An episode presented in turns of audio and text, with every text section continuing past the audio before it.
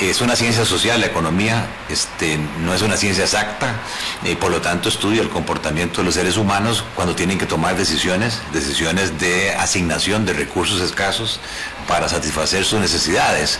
Y cuando hay situaciones complicadas como las que estamos viviendo en términos de inflaciones inéditas que están obligando a los bancos centrales a subir las tasas de interés y eso a su vez repercute en un efecto recesivo en cuanto a que la producción en Costa Rica y en el mundo en general viene creciendo cada vez eh, menos, eh, pues la gente se pone nerviosa, empieza a pensar en su trabajo, en el empleo, eh, hay un fenómeno en este momento que para mí es lo más nocivo, lo más odioso, lo más regresivo que hay, que es la inflación, el aumento general de precios.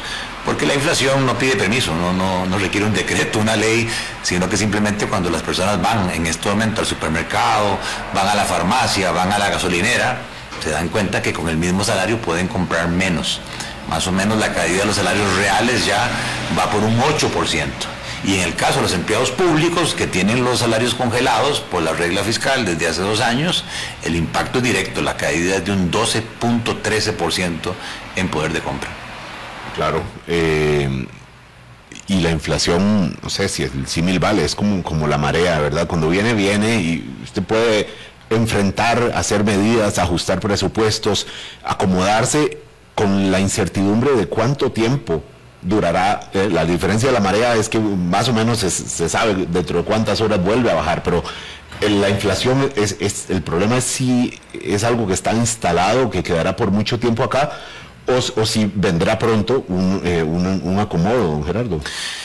Hay consenso en este momento en los principales analistas económicos y bancos centrales del mundo que esta inflación llegó para quedarse 22 y 23 tal vez más intensa en el año 2022. De hecho, el Fondo Monetario revisó ya las proyecciones y está proyectando una inflación en los países avanzados de casi 7% y en el caso de los países emergentes como el nuestro del 10%.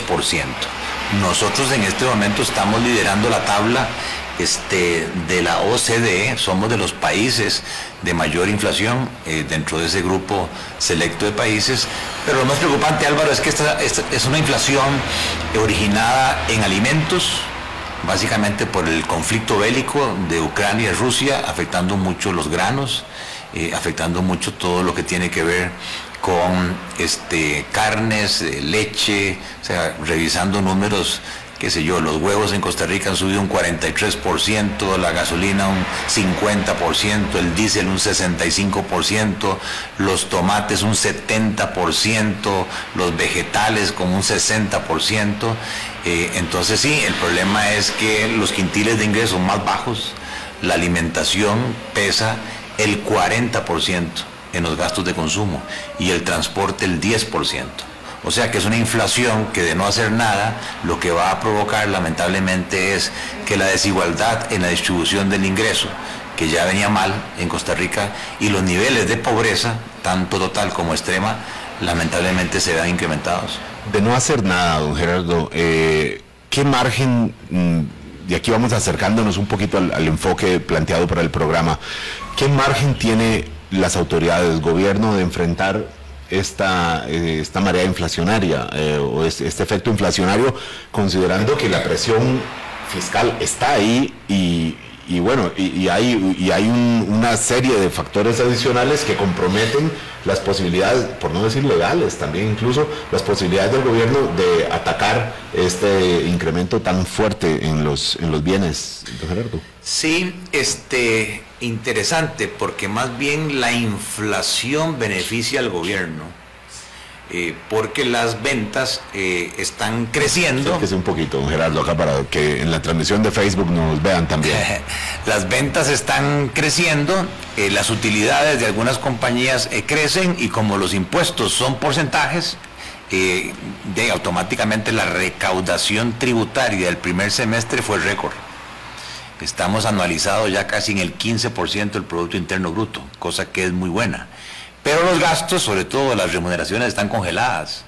Y por esa razón, para el gobierno, esta inflación les está provocando un superávit primario que a junio ya el superávit primario supera la meta anual con el fondo. Era un 1% y ya estamos en el 1.3%. Y por otro lado, el denominador de los indicadores que el fondo mide, que es el Producto Interno Bruto nominal, se ve disparado con la inflación. Y la deuda, eh, una parte está en, dólares, este, otras a tasa fija, no sube en la misma proporción. Entonces, ese cociente de deuda al PIB cae. Eh, la cifra es, 65.8%, cuando se esperaba a esta fecha que ya estuviéramos en el 70%. Entonces, desde, ese punto de vista, este, al gobierno le está yendo bien con el tema inflacionario y el encargado de controlar la inflación, según el artículo segundo de la ley orgánica del Banco Central, es el Banco Central. Y lo están haciendo desde junio. Roger Madrigal y su gente, la Junta Directiva del Banco Central, aplicaron una serie de medidas. La más, la más grosera es la subida de las tasas de interés, que estaban en punto 75 a fines del año pasado y ya vamos por ocho y medio. Eso sin registrar todavía eh, el efecto que tiene que venir del aumento que hizo esta semana el Banco Central Gringo, el FED, de 0.75%. O sea, que muy posiblemente en los próximos meses los deudores costarricenses, que son 1.200.000, van a ver tasas de interés de dos dígitos en sus préstamos. Em, esto significa que, que el, monto mensual que muchas familias están pagando por sus créditos ha aumentado en algunos casos mm, más de, más de más de un tercio, don Gerardo. Y falta. Exactamente, Álvaro. La tasa. Esto cae sobre todo, ahí sí, a una, a una clase media más, más amplia. Te no va directamente a los sectores más pobres de la sociedad, pero sí a una clase media que vive en buena medida pues endeudada. Sí, señor. Eh, hay un millón doscientos mil deudores en el sistema financiero formal. No sabemos cuántos hay en el sistema financiero informal lo cual incluye comercio, línea blanca y, por qué no decirlo, también incluye un montón de actividades financieras no legales, como el gota a gota colombiano, eh, famoso. Eh, y sí, ese millón doscientos mil personas, en su mayoría es eh, deudas a tasa variable y hay 30 mil empresas en el país endeudadas. y si están viendo, por un lado, que sus márgenes se les están estrechando porque el aumento de costos para ellos ha sido mayor que lo que han logrado trasladarle al consumidor y por otro lado van a ver que las cuotas de los préstamos van a subir.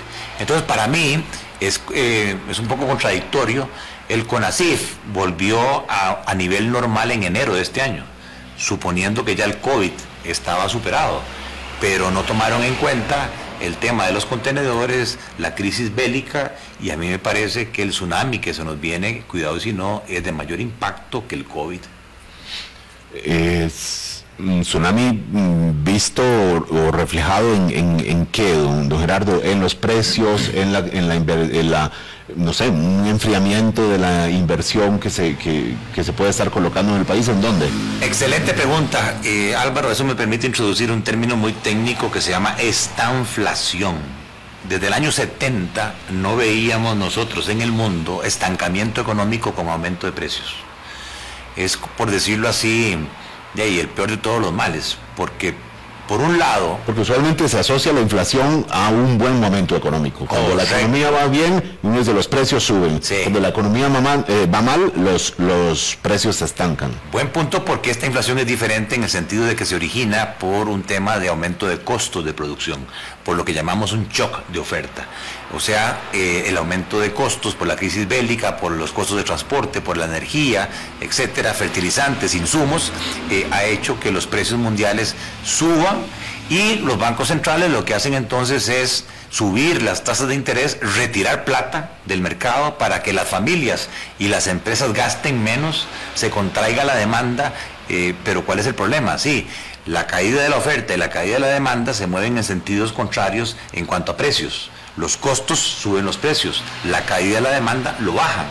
Pero los dos movimientos, que es mi preocupación, se mueven en el mismo sentido en cuanto a contraer la producción, en cuanto al efecto recesivo, en cuanto a aumentar el desempleo. Entonces tenemos precios altos, tasas de interés altas, tipo de cambio volátil, incierto, y ahorita, cuidado si no, un aumento del desempleo. Eh, y por ver las cifras de pobreza, por supuesto, reflejado por lo que decía ahora don Gerardo del impacto del precio de los alimentos, sobre todo en las familias que tienen más comprometido su presupuesto para, para mantenerse en el, en el día a día.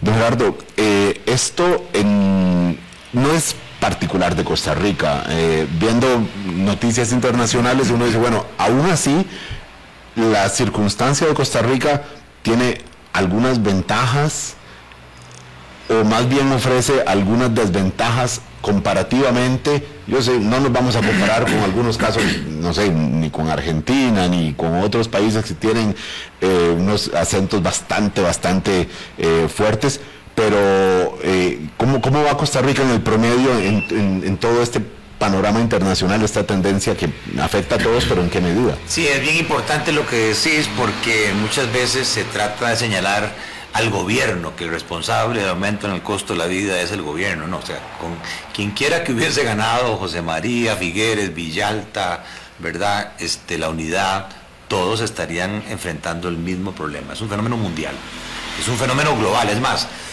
el dato que se publicó esta semana en Alemania es espantoso.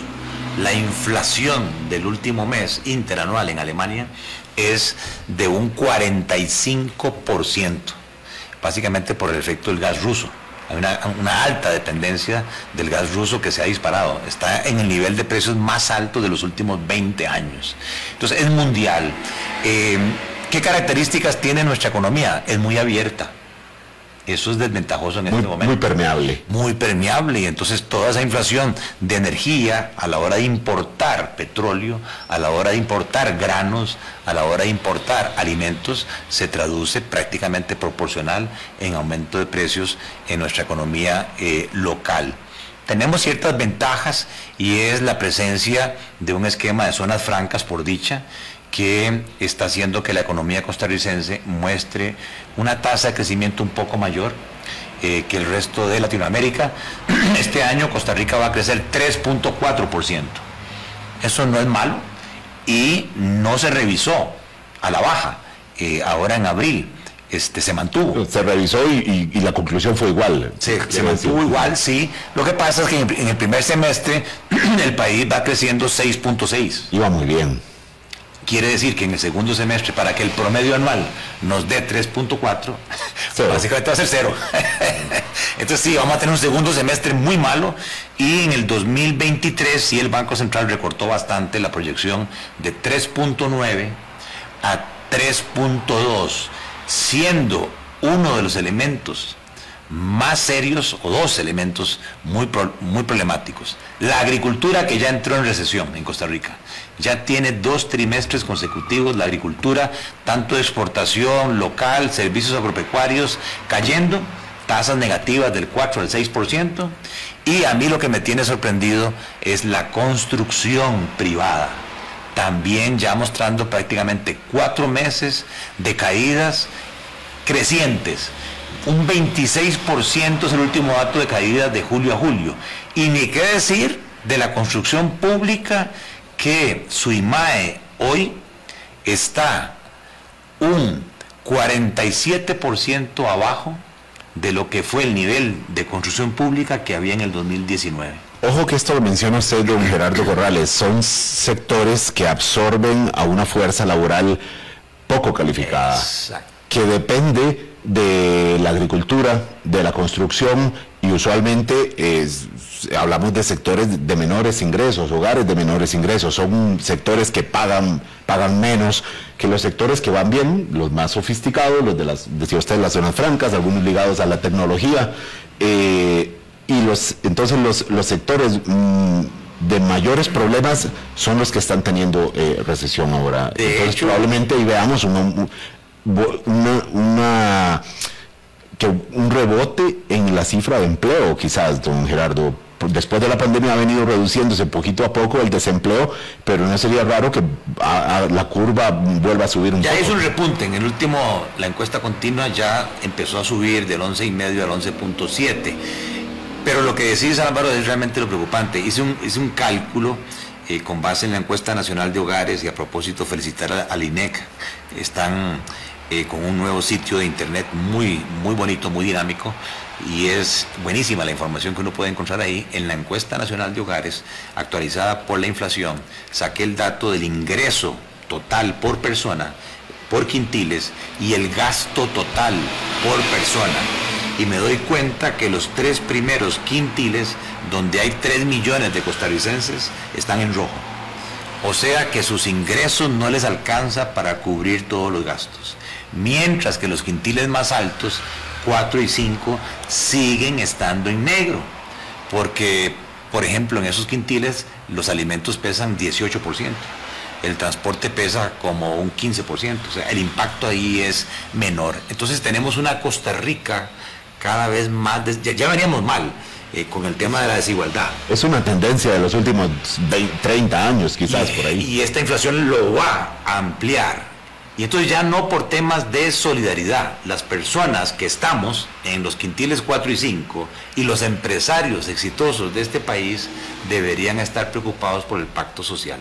Yo no vengo a polarizar, no vengo a asustar, pero la gran diferencia de Costa Rica con el resto de Centroamérica era precisamente la importancia de la clase media y la generación de oportunidades para la mano de obra no calificada. Detrás de estos números que estamos dando hay un rostro humano y obvio, entre más crisis económica hay, más delincuencia va a haber y más informalidad. Ya la economía costarricense, la mitad es informal, no paga impuestos, no tiene posibilidad de pagar eh, cargas sociales. Entonces ese descontento, si no logramos manejarlo, cuidado si no, se nos puede afectar el pacto social.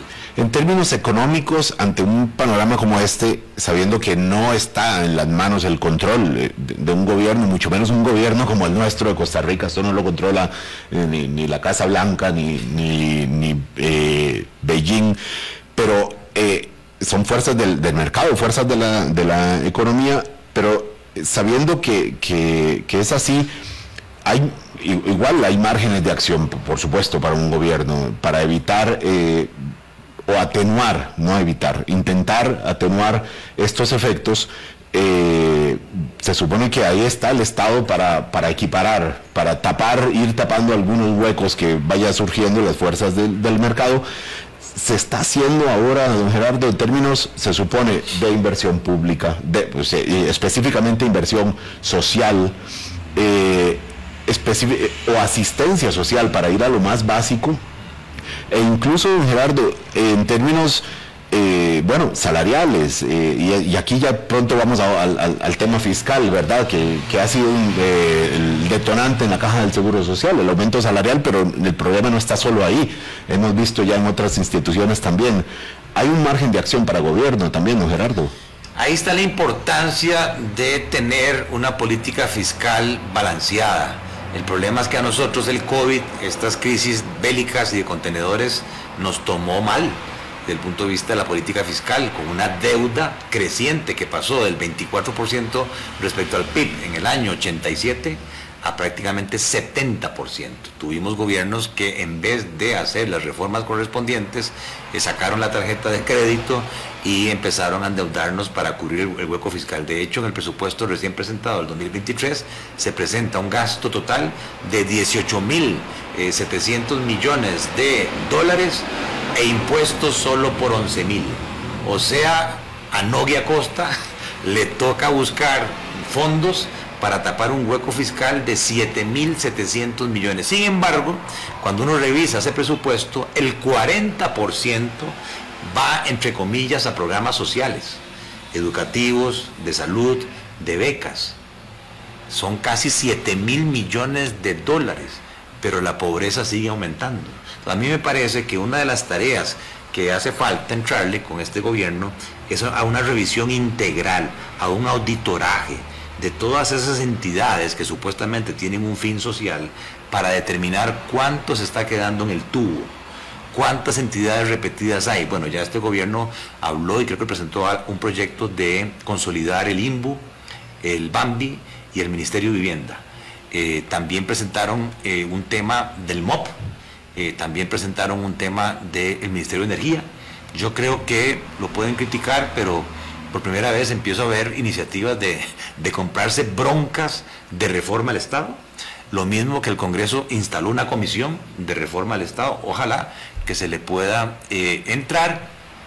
y mientras tanto se han hablado de algunas cosas, el tope a los combustibles creo que va a ayudar, el petróleo por dicha está bajando, pero está bajando por miedo a que el mundo entre en una recesión global y por lo tanto haya menos demanda de petróleo. Y también se habló de un subsidio de 30 mil colones por tres meses para las familias más pobres. Yo creo que es ahí. Y por último, inician las conversaciones con el Fondo Monetario Internacional. Yo creo que los organismos financieros internacionales son los más conscientes de lo que estaba diciendo, esto es mundial, nosotros gobiernos no podemos hacer mucho, ayúdennos. ¿Cómo?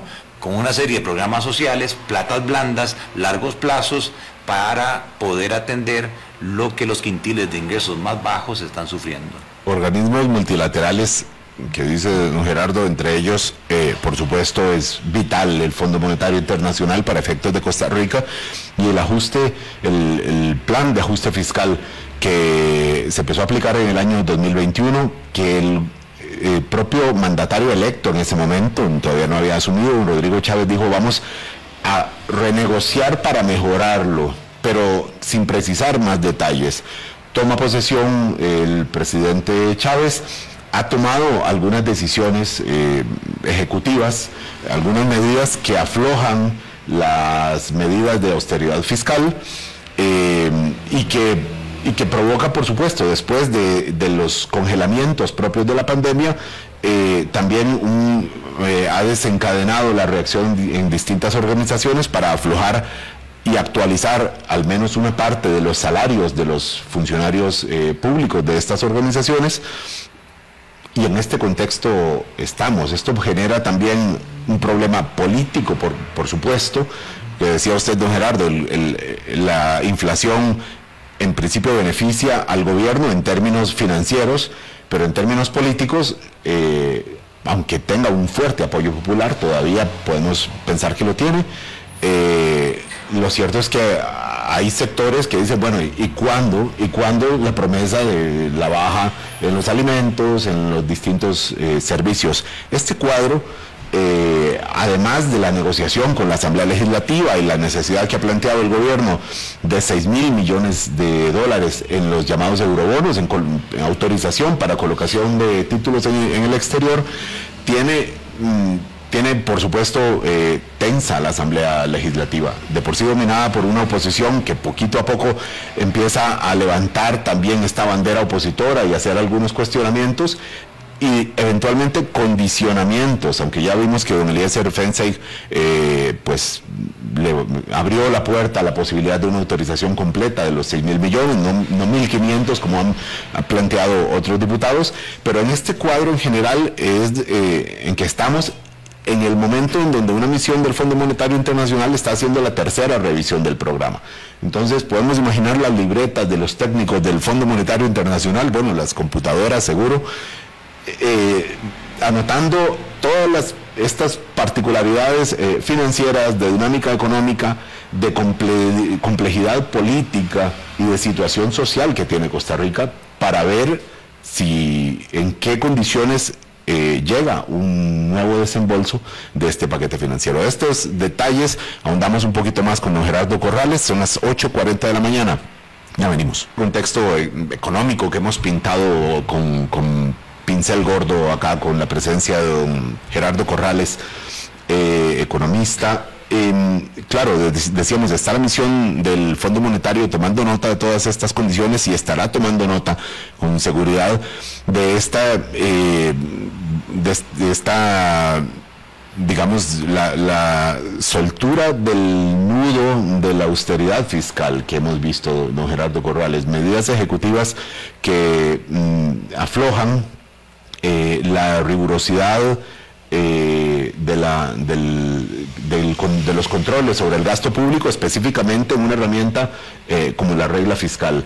Eh, ahí es, para, es para notar, es, un, hecho relevante, dirían en algunos sectores, esta, estas posiciones del Ejecutivo o no son todavía para preocuparse considerando el contexto y la necesidad también de soltar un poco frente a este cuadro económico, Gerardo? claro que sí afecta y sobre todo si algunos medios les dan este, cobertura en la plana principal, el titular de, varios días, empieza a causar nerviosismo, sobre todo en la oposición, que empieza a creer que este es un gobierno gastón eh, y que no está respetando este, criterios de austeridad lo cual supuestamente se ve reflejado, lo que usted decía, el cambio del cálculo de la regla fiscal eh, respecto al gasto real versus el gasto presupuestado.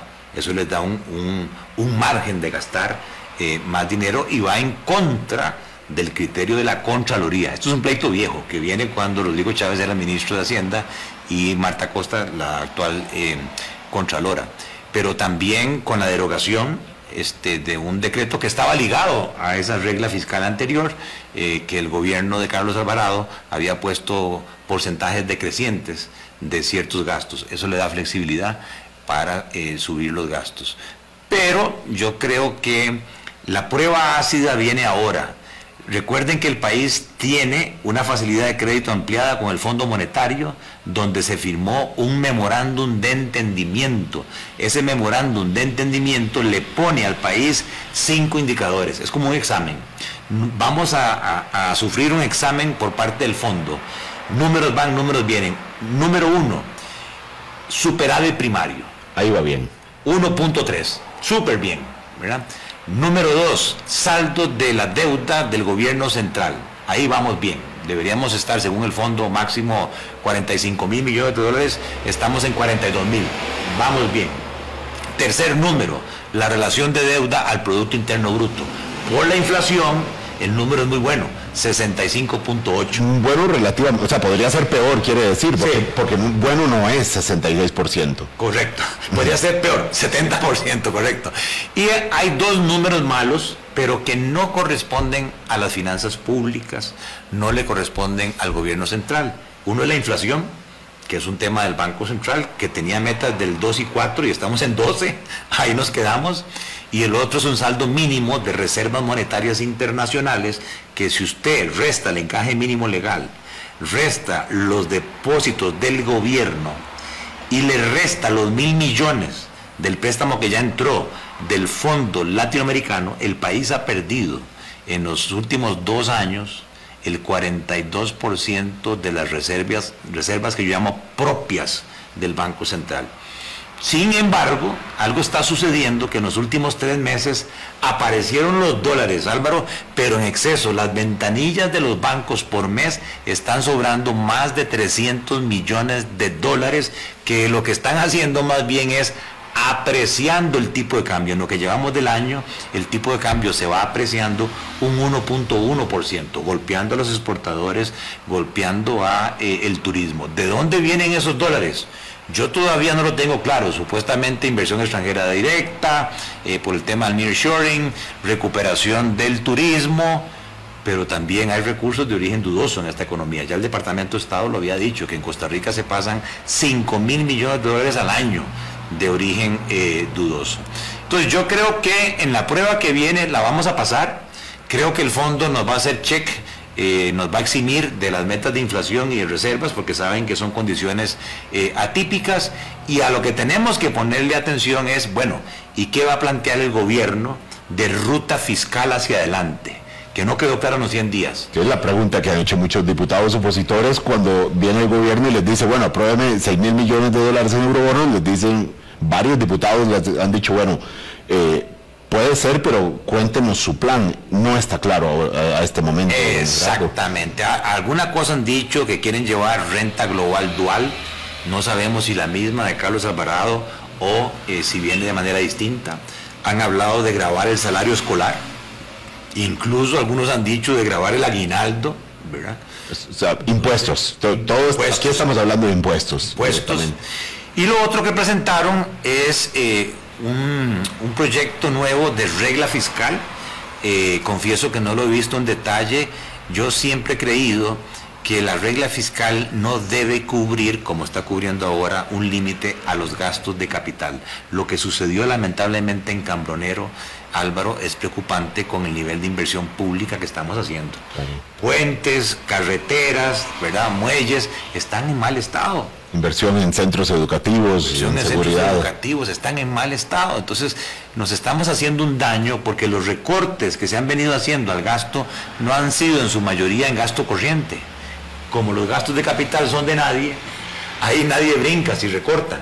Todo el mundo brinca si me tocan los salarios. Todo el mundo brinca si transferencias las pensiones. Todo el mundo brinca si el FES. ¿verdad? Todo el mundo brinca si me están tocando, como decía Guti, es que es gran amigo, lo recuerdo mucho. Estamos jodidos todos ustedes, pero a mí no me tocan.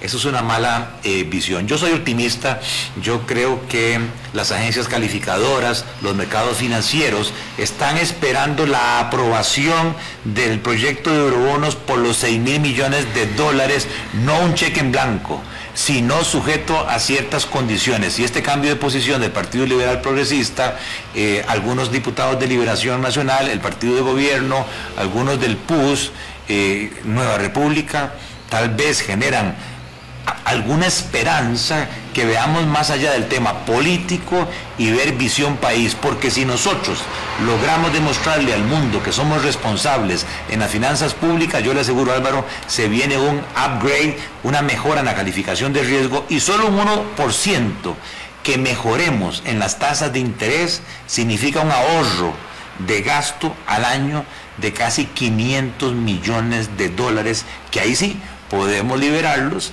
para cumplir funciones sociales. Don Gerardo Corrales, la posibilidad de que se de que se eh, autoricen los 6 mil millones, eh, considerando que lo que hemos visto hasta ahora son algunas posiciones que dicen, no, no, le autorizamos por ahora 1.500 y luego, según lo que pase, ahí le autorizamos otro poco y luego otro tracto, eh, cambia muchísimo en, los efectos que pueda tener sobre, sobre la imagen internacional, que sea 6.000 o que sea 1.500, aunque sea una señal de parte de la Asamblea Legislativa de, bueno, incluso de confianza en que el Ejecutivo sepa usar eh, y aprovechar estos recursos. Sí, señor, sí cambia porque los organismos financieros, los mercados financieros, los inversionistas, no están pensando en criterios políticos, eh, ellos están pensando en el flujo caja y el flujo de caja del gobierno es pesado. Solamente en enero de esos 1.500 que se aprobaran por un solo tracto ya se van 1.000,